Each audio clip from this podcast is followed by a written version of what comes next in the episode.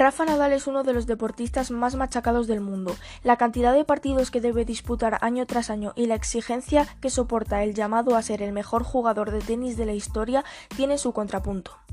Ha sufrido varias lesiones durante años consecutivos, 2003, 2004, 2005, etc lesiones de hombro izquierdo, fractura por estrés en el escafoides de su pie izquierdo y inflamaciones. Estuvo de baja tres meses. En 2006 no fue un buen año para Nadal. El pie no mejoraba. Se trataba de una tendinitis por inserción del cuádriceps en el tendón cuadricipital. Le cambiaron las plantillas para redistribuir los puntos de apoyo y prevenir las lesiones. Nadal es capaz de dejar a un lado su lesión y volver a ganar en París. Llega a la final de Wimbledon. En Queens tuvo que retirarse ante Hewitt y no pudo abrir la temporada en Australia por problemas de espalda. En 2009 las rodillas de Nadal comienzan a resentirse seriamente y a preocupar la carrera del deportista. Empiezan a cambiar sus movimientos sobre la pista. Nadal renuncia a jugar en Queens. Prueba el estado de sus rodillas en una exhibición disputada, disputada, en un club de Londres. Cae derrotado y decide no participar en Wimbledon. Una tendinitis en el tendón cuadricipital en sus dos rodillas le impide firmar el mejor curso de su carrera. Para tratar estas lesiones, Nadal ya se presentaba a jugar en las pistas con unas cintas ajustadas a sus articulaciones.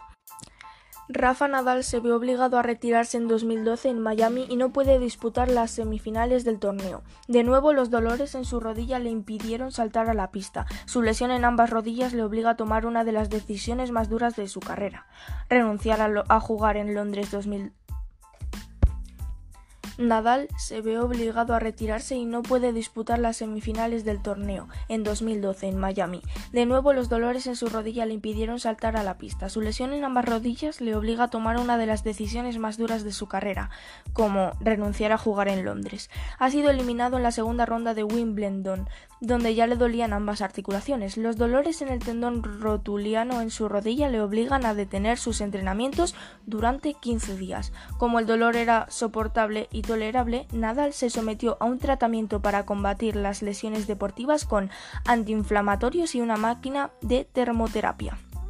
El pasado año 2019 sufrió también molestias en la rodilla derecha, pero no fue grave. Actualmente no se encuentra con ninguna lesión grave, pero este deportista debe tener en cuenta los tratamientos de rehabilitación y mejora para seguir adelante sin obstáculos su carrera como tenista.